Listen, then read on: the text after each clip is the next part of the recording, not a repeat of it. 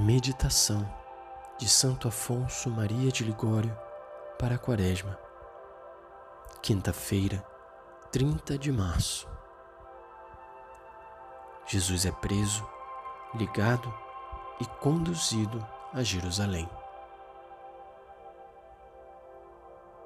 Eles prenderam a Jesus e o ligaram. João 18, 12. Imaginemos ver a Jesus que, abandonado de seus discípulos, é preso, ligado e levado a deshoras e com grande tumulto pelas ruas de Jerusalém. Ao verem-no assim, todos que o veneraram já o odeiam e se envergonham de o terem tido pelo Messias. Se nós, à vista de um Deus tão humilhado por nosso amor e para nosso ensino, ainda amarmos os bens fugazes da terra, ambicionarmos as honras e preeminências, não somos dignos do nome de cristãos. O Redentor, sabendo que Judas se aproximava, acompanhado dos judeus e dos soldados, levanta-se banhado ainda no suor da agonia mortal. Com o rosto pálido, mas com o coração todo abrasado em amor, vai-lhes ao encontro para se lhes entregar nas mãos.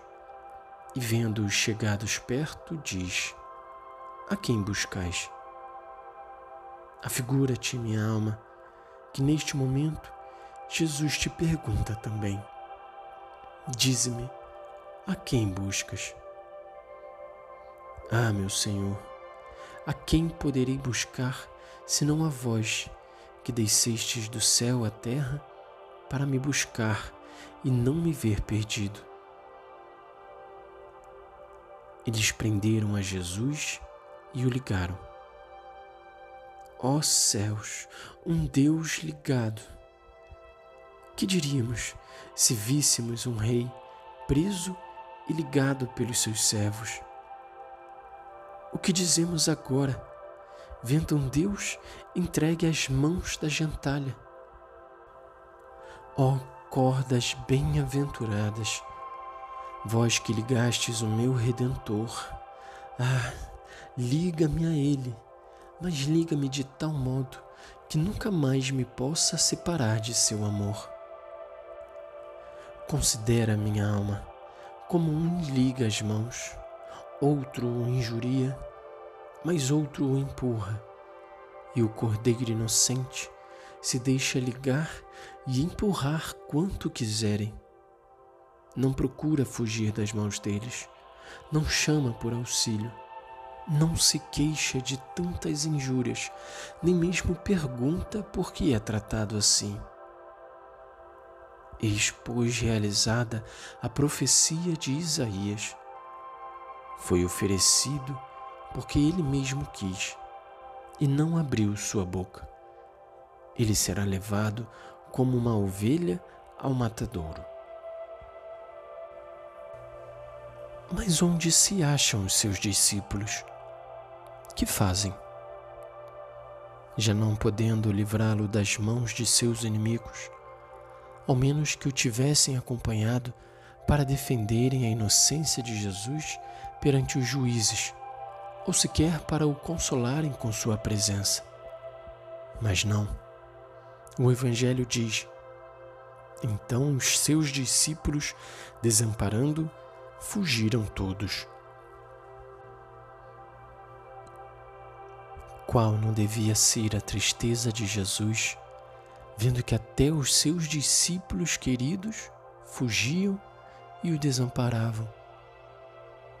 Mas, ó céus, então o Senhor viu ao mesmo tempo todas aquelas almas que, sendo por ele mais favorecidas, haviam de abandoná-lo depois e de lhe virar as costas.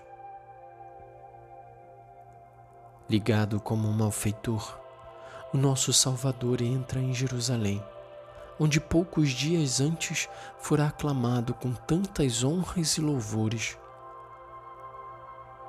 passa a deshoras pelas ruas entre lanternas e tochas, e tão grande é o alarido e tumulto que todos deviam pensar que se levava qualquer grande criminoso. A gente chega à janela e pergunta: Quem é que foi preso?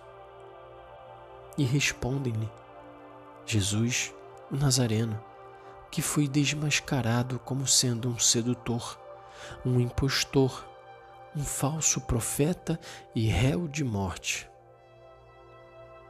Quais não deviam ser então, em todo o povo, os sofrimentos de desprezo e indignação, quando viram Jesus Cristo, acolhido primeiro como Messias, preso por ordem dos juízes como um impostor.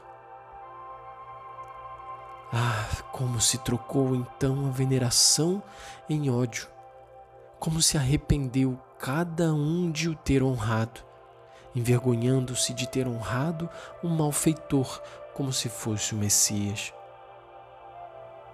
Eis, pois, a que estado se reduziu o Filho de Deus para nos mostrar o nada das honras e dos aplausos do mundo. E como é que eu, apesar de ver um Deus tão humilhado e injuriado por meu amor, como é que eu hei de viver tão amante dos bens fugazes da terra, ambicionar as honras, as dignidades, as preeminências e não saber sofrer o mínimo desprezo? Ai de mim, pecador e soberbo! Donde, ó meu Senhor, me pode vir tamanho orgulho, depois que mereci tantas vezes o inferno? Meu Jesus, suplico-vos pelos merecimentos dos desprezos que sofrestes. Dai-me a graça de vos imitar. Proponho, com vosso auxílio, reprimir de hoje em diante todo ressentimento e receber com paciência, alegria e contentamento todas as humilhações, todas as injúrias e todas as afrontas que me possam ser feitas. Proponho, além disso, para vos agradar, fazer todo o bem possível a quem me despreza ao menos falarei sempre bem dele e rogarei por ele. Vós, ó meu Senhor, pelas dores de Maria Santíssima, fortalecei estes meus propósitos e dai-me a graça de vos ser fiel.